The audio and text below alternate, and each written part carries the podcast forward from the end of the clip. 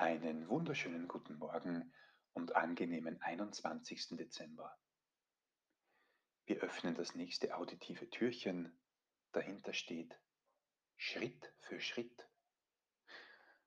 Du fragst dich, was hat es damit auf sich? Heute am kürzesten Tag des Jahres und der längsten Nacht, wo vielleicht noch so viel zu erledigen ist, wir zu wenig Zeit haben für das, was wir gern noch beenden wollen, was wir vor dem Fest noch abschließen wollen, können wir uns besinnen auf die Geschichte, eine Geschichte von Michael Ende. Vielleicht kennst du sie, die Geschichte mit Momo und dem Straßenkehrer Beppo.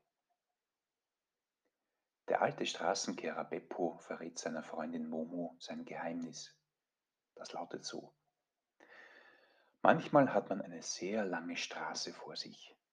Man denkt, die ist so schrecklich lang, das kann ich niemals schaffen.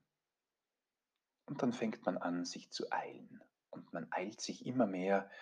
Und jedes Mal, wenn man aufblickt, sieht man, dass es gar nicht weniger wird, was noch vor einem liegt. Und man strengt sich noch mehr an. Man kriegt es mit der Angst zu tun und zum Schluss ist man ganz außer Puste und kann nicht mehr. Und die Straße liegt immer noch vor einem. So darf man es nicht machen. Man darf nie an die ganze Straße auf einmal denken, verstehst du? Man muss immer nur an den nächsten Schritt denken, an den nächsten Atemzug, an den nächsten Besenstrich. Dann macht es Freude. Das ist wichtig. Dann macht man seine Sache gut. Und so soll es sein.